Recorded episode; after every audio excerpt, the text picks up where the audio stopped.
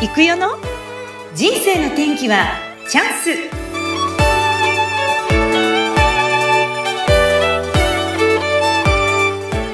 人生の天気はチャンス。この番組はゲストさんの人生を自らの口で語っていただき、ご自身の人生の振り返り、人生観などを探っていく番組です。今日のゲストは強い方ですよ。ケアンファイター、相高亮さんです。亮さん、こんにちは。こんにちは。よろしくお願いします。では、簡単に、亮さんから自己紹介をお願いします。はい。えー、K1 ファイターをやっています。えー、相高亮と言います。よろしくお願いします。はい。そこまでね、一本当に一言ね。はい、ありがとうございます。い、や、りょうさんといえばですね、めちゃめちゃ今注目株で、めちゃめちゃこう、たくましく、筋肉マン、かっこいいんですけども、K1、K1 のこのファイターになられて、今何年目になられますか？今は10年目になります。?10 年。え、はいちょっと待って、何歳でスタートでしたっけ？23でプロデビューしてからなんで、そうですね。10年目ですね。プロ格闘家としては。わあ、すごいですよね。この K1 の魅力って何ですか？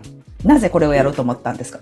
まあ、やっぱその中学生の頃にテレビでやってた K1 が全盛期だったんですけど、はい。まあ、その時に大きい、あの、ゴリゴリマッチョの男たちがリングの上でどつき合ってる姿を見て、うん。かっこいいなと思って、それその姿を見て、まあ、自分もいつかこうなりたいなっていう思いをへー描きながら、うん。はい、生きてました。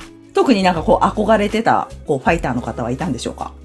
まあ、結構みんな好きな、あの、マーク・ハント選手、ニュージーランドの選手なんですけど、うんうんうん。マーク・ハント選手とか、あとは、まあ、ピーター・アーツとかはみんな知ってますよね。うん、ピーター・アーツ名前だけ。選手とか。うんうんはい。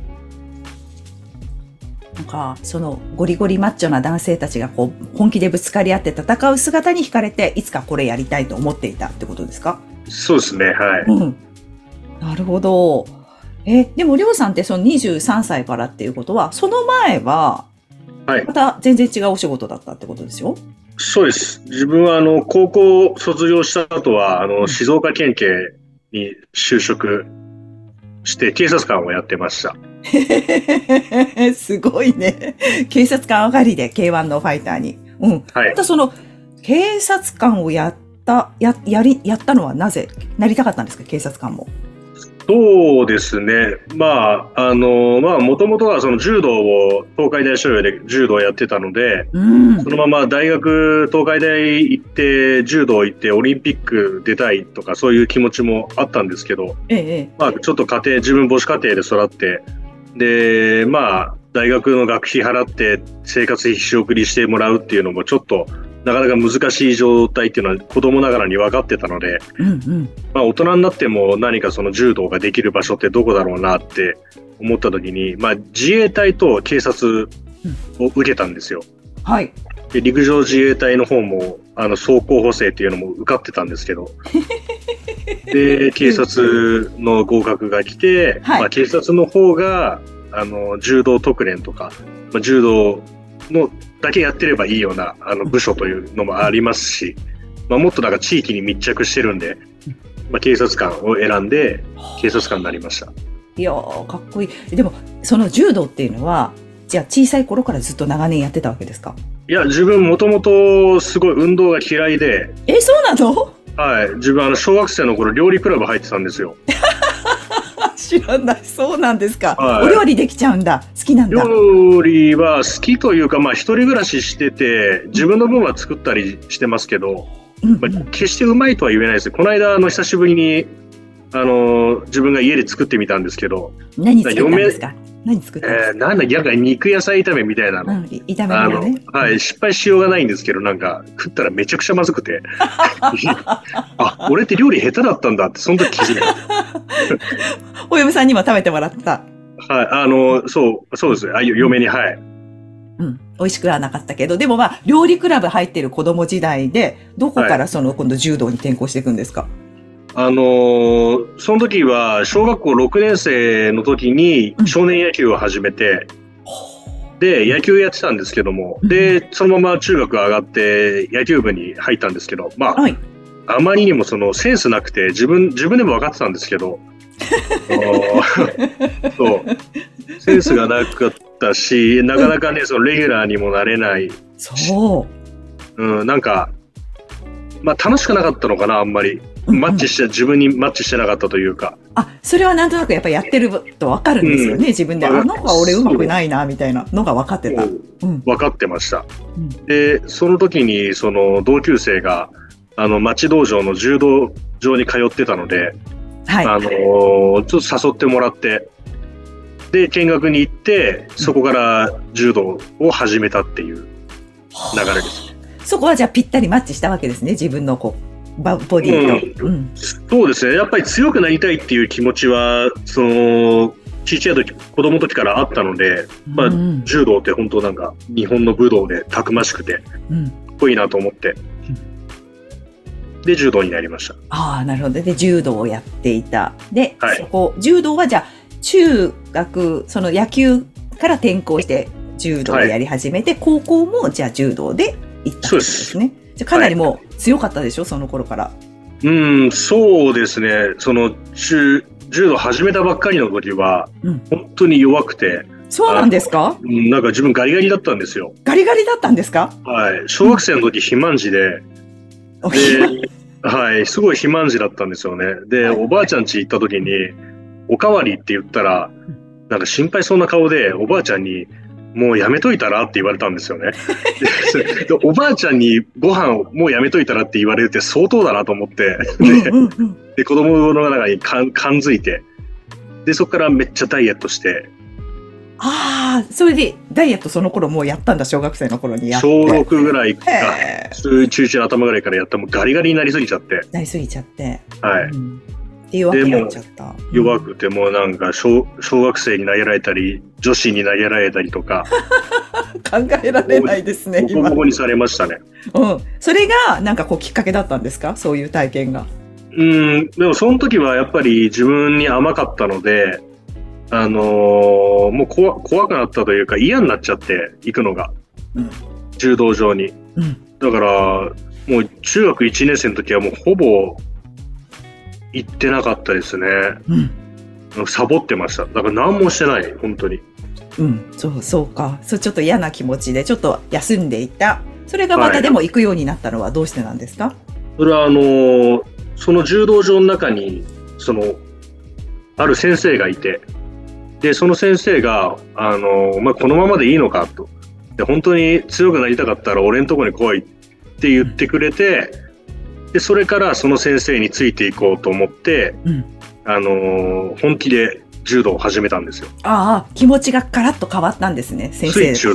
やるやる気スイッチを押してもらってどうどういうのでこうスイッチが入ったんですか？その先生自身が憧れだったんですか？どこでまあ、そのまあ、その先生自身もすごいがたいが良くて、強く、国士舘大学を出てる先生なんですけど、うんすごい強い強い先生なんですよ。やっぱ強いけど、すごいあったかくて優しくて、うん、なんか、やっぱ強い人って優しいんだなと思って、うん。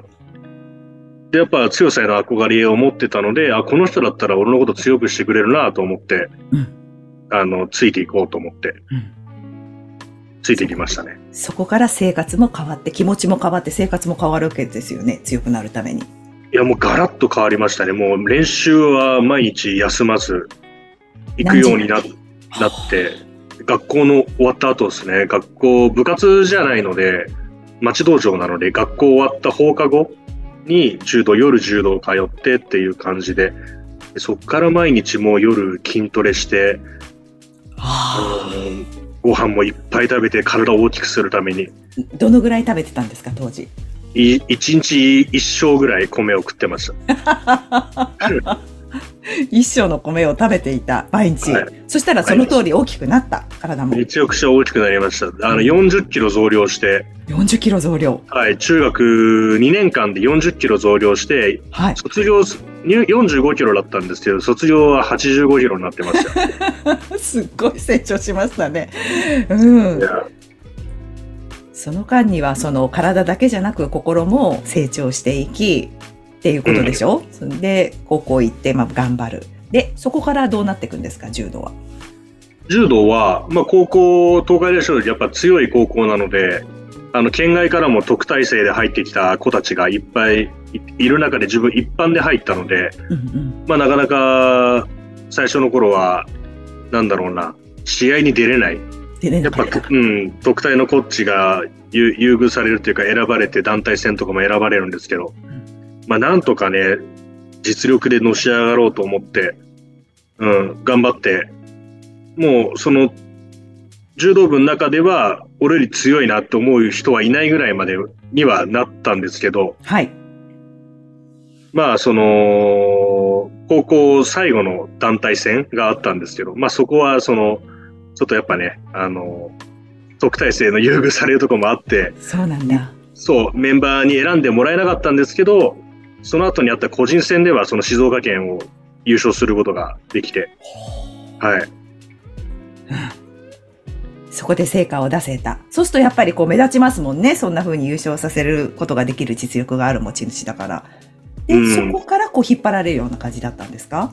いや、全くそういう感じではないんですけど、うん。そこもあったのかな。まあでも、その、警察は家にある日電話がかかってきて、うん、で、あの、まだ受験票出てないんで早く送ってくださいってなんかわけわかんないこと言われて、いや、え何の話と思って、そうなんだ。うん。はい。の全然聞いてないけど、っていう感じで。そう、まあでも、まあそう言ってくれんだったらと思って、うん。ね、まあ警察で柔道もできますし、うん。まあ確かにその手もあったなと思って、で、すぐ受験票送ってもらって、はい。送り返して受験して、って感じで。あで、警察官になり。じゃこの、その時はりょうさん、静岡県警にいらしたんですね。静岡県警です。何やってたんですか、当時。うん藤枝の警察学校を卒業した後は、うん。中央警察署で、あの、地域課で安藤交番と水落交番で、えー、すごい近い。うん。最初水落交番で勤務してて、で、その後移動で安藤交番にいはあました。勤務されていたんです。はいそこから、でも、気持ちがわ湧いてきたんでしたっけ？その時も、あのー交番勤務しながら格闘技のジムは通ってましたね。え、それは、その、将来こうなりたいっていう明確な目標があったからですか？うん格闘家になりたいっていう気持ちやっぱありましたね、その時も。あ警察官になったけど持っていた。ずっとはい、持ってました。持っていて。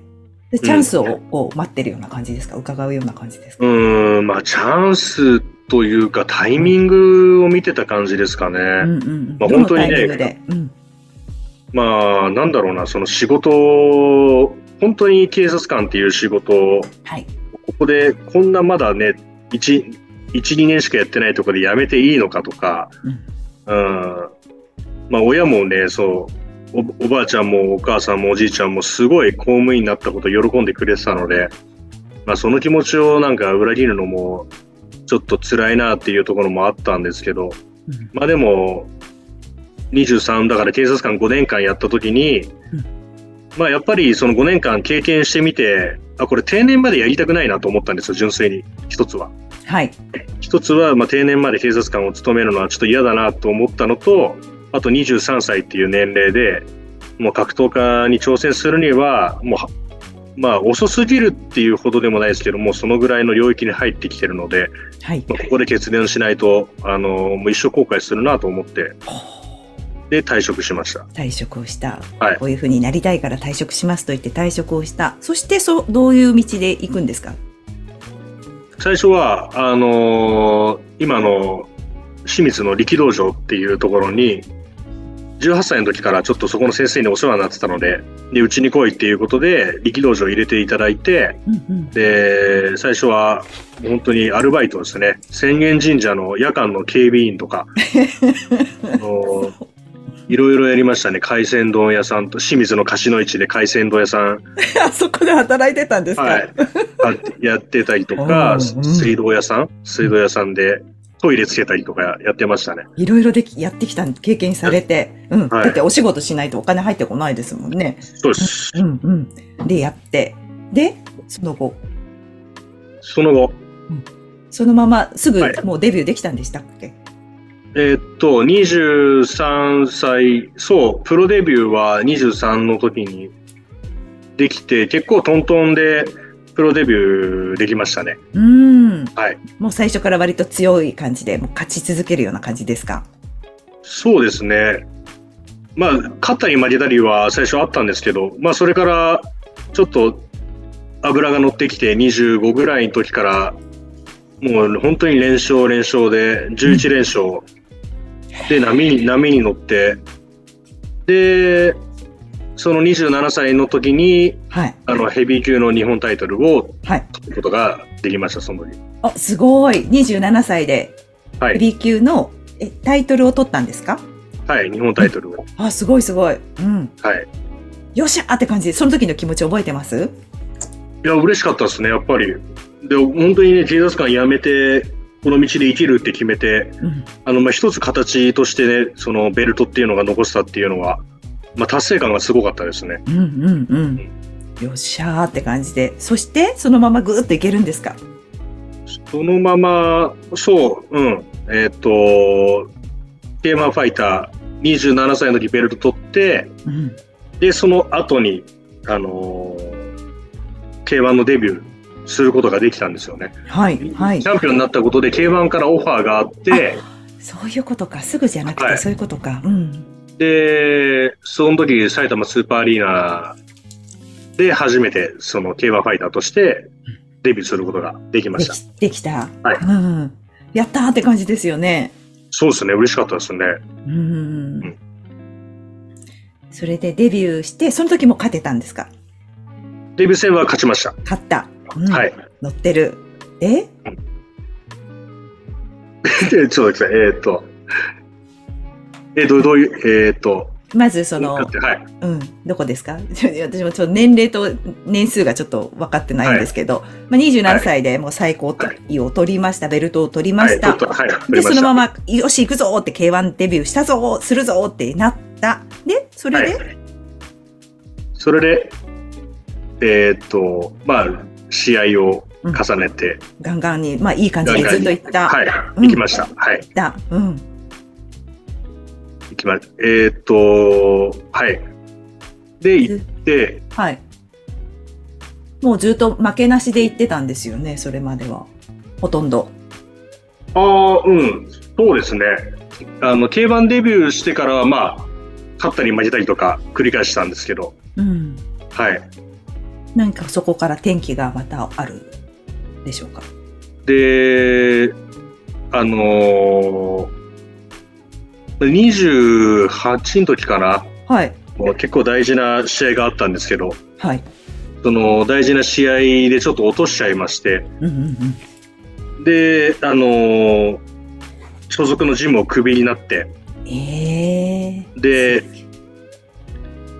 まあ、まだ、あのー格闘技続けたいし、うんうんうん。まだまだ俺、あの、で、K1 のチャンピオンになりたいと思ってたので、うん。で、その相模原、神奈川の相模原にある K1 ジム相模用のクレストっていうところにうん。飛び込みで、あの入れてくださいっていうことで、はあ。え、そこは強いとこというか、憧れのジムだったんですか？りょうさんにとって。そこはそうですね、憧れっていうか、まあ、ね、強い選手がいっぱいいて、で、K1 の世界王者もまあ何人か輩出してるようなジムだったんで、うん。まあ、行くんだったらここかなと思って、はい、決めましたね。うんいきなりもう叩いてみた。うん。そうですね、はい。そしたらどうぞと言われた。そう、どうぞって言われて、で、それで入門することが。にねできたんですね。はい今日はやっぱり厳しい世界ですね。一回その大切な試合で負けちゃったらもうクビになっちゃうんですね。うーん、まあ、どうなんだろうな。まあ、場所、ジムによると思うんですけど、そうなんですか。うん、まあでもそこの会長は当時、多分背中を押してくれたんじゃないかなと思いますね。ああ、次頑張れよ、みたいな感じで。次の、ううんん。ステップのために頑張れよって。ステップのために頑張れよっていう意味で。うーんうん。それでじゃあ相模原の方に切って入ってまたじゃあ戦い始めた。そうですね、クレストに移籍してから、あの、試合を重ねてうん。やってきました。うん。そそそしたら今度良くなってったんですか？そこからは。よくなってきましたね、すごい。あのーなんだろうな、まあ、やっぱ練習内容もすごい、トップレベルの練習、スパーリングとかも、スパーリングのパートナーとかもいましたし、うん。あのーだから移籍して一発目の試合は、本当に1ラウンドで36秒で KO 勝ちすることができすて、ごいですね。36、始まってカーンって言って36秒で KO 勝ちした。36秒で KO 勝ちして、うん。で、その試合の結果で、あの、K1 のクルーザー級の世界チャンピオンと、あのワンマッチで対戦することができて、チャンスもらって。うん、で、それが大阪のエディオンアリーナだったんですけど、で、そこで、まあ絶対にね、下馬評的には相高の KO 負けみたいな感じで、絶対に無理だろうって言われてたんですけど、うんあの、そこで KO 勝ちすることができて、すごいね。ジャイアントキリングだって言われて、ちょっと、すごい、その時期は、あの、メディアにこう、バーって出たりとかして、相高亮の名前が、なんかちょっと広まったっていうターニングポイントの試合でしたね。そうだったんです。いや、すごい、はいすごかったですね。よーしはい、やっぱ俺できるじゃんみたいになった。うん。で、そのままいけた。はい。そのまま、まあ、そのまま、いけなかったですね。いけなかった、いけなかった。はうんそのままはいけなかったですね。やっぱ、うんうんうん、まあ、タイトルマッチ決まったんですけど、で、ベルト挑戦してもらえることにな、させてもらえることになったんですけど、まあ、はいその、イランの選手だったんですよね。うんうんあの、なんか、タイトルマッチの試合の前日に、あの、バックれたんですよ。え どういうこと？で来なかった？なんか来なかった？来なかったんですよ。来なくて、うんうんで、試合なくなりました、みたいな。その、タイトルマッチできません、みたいな。そうだったんですでね。、急遽韓国から韓国のチャンピオンを呼んで、試合やりますって、横浜アリーナの試合だったんですけど、はい。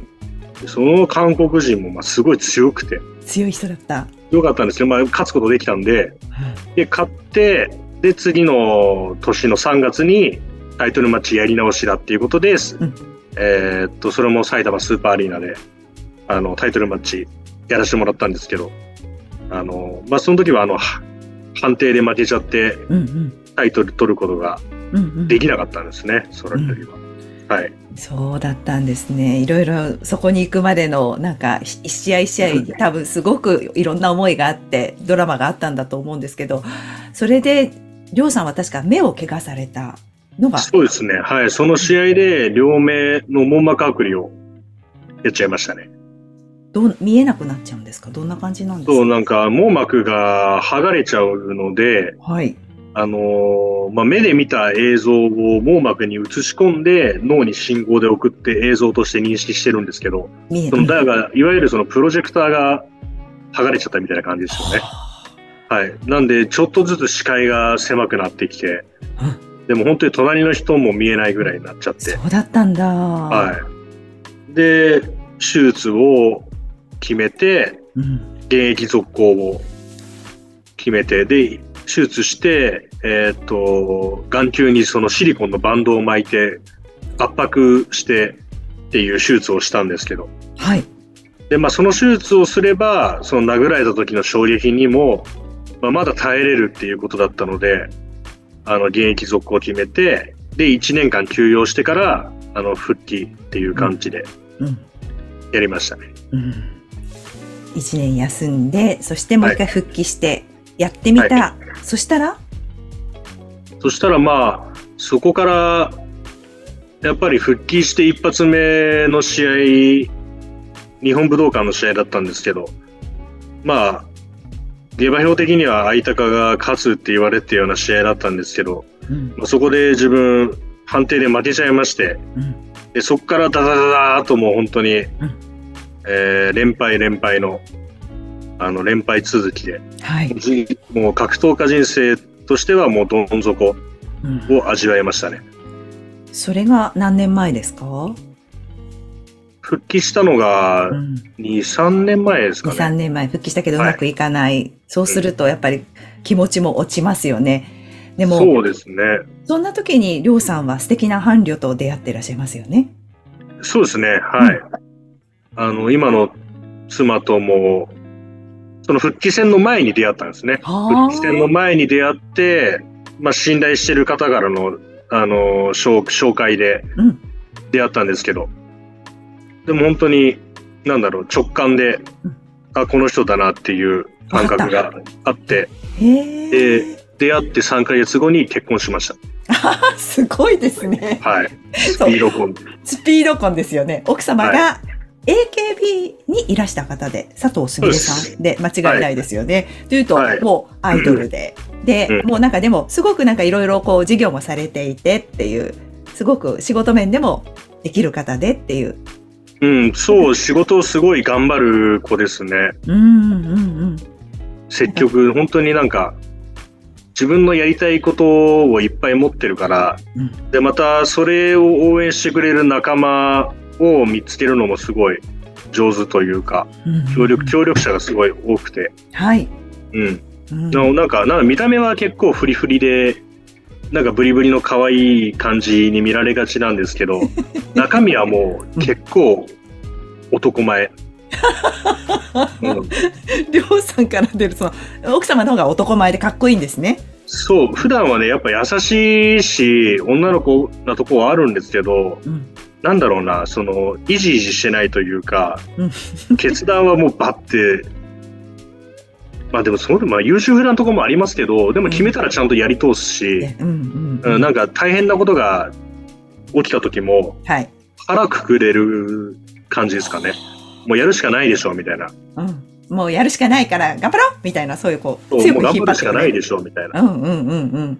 男らしいんですよ。男前なんですよ。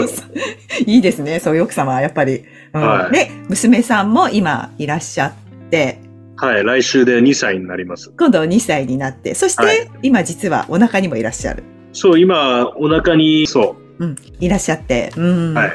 やっぱり、すごい、どうですか？ご家庭があるってどんな感じですか？りょうさんにとって。うーん、まあ、やっぱり、なんだろうな、その素の自分を、いくらでも出せる空間、うんやっぱ帰る場所があるっていうだけで、心の、なんだろうな、平穏じゃないけど、うん。うん。やっぱ外だと、やっぱどうしてもうん、なんだろう、100%素の自分を出すのって難しいじゃないですか。うん、特にね、はい仕事柄っていうのもあるかもしれないです。でも、はやっぱ男性の場合はそうかもしれない。だけど、ふっとこう、自分そのままでいいよっていうところがある。うん、そうですね。完全なオフの自分を出せるところがあるっていうのはうん、すごい支えになってますね。うん。ましてや今、だから相模原と清水の方にも通われて行ったり来たりされてますけど、奥様は何ておっしゃいます？もう、まあ、頑張っ、頑張って、みたいな。まあ、やっぱりね、家に数日いないとか、そういうの寂しいとは言ってますけど、まあでも、なんだろうな、それに対してマイナスなことを言ったことが本当に一回もなくて、えー、素敵。全然本当にやることは応援するよっていうスタンスで、うんうんうん、うん。はい。あもう、なくてはならない存在ですよね。そしたらね。そうですね。やっぱ自分の嫁は、うん、やっぱ今の嫁じゃないと務まんない気がしますね。本当結構やっぱね、自分もなんか何やり出すかわかんない人間なんで、そうなの、はい次何するの？そして今、りょうさんがちょっと考えていることもあるんですよね。そう、今、まあ、今その、次戦ラストの試合に向けて、うん、あのー頑張ってうん。やっていいいってるんですけど、まあ次で格闘技、まあ、目のダメージとか脳のダメージとか考えた上での、うん。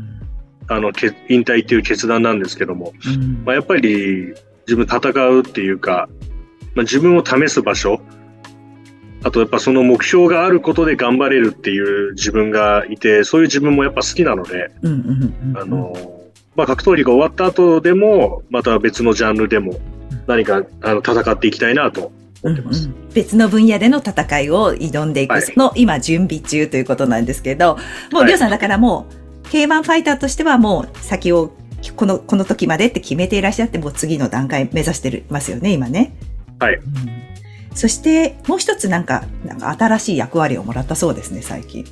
そう、最近あの、自分の住んでる相模原市の方で、あの、子供政策委員っていう、あの、まあ、相模原市民の中で、あの、一般市民の中で一人だけ、うんあの抽選で、あの、委員の方に、あの、選考してもらえるっていう制度があるんですけど、はい。まあその制度を自分知らなかったんですけど、うんまあ、あの妻があのその相模原市の公式 LINE 登録してて。でなんかそのお知らせが来たみたいで。で、うん。えこれ、りょうくんすごい今ぴったりじゃないみたいな。やってみたらどう？って言われて。おういいねって言って、で、その日に履歴書書いて、うん。で、市役所に家族で持ってって、家族で持ってったの？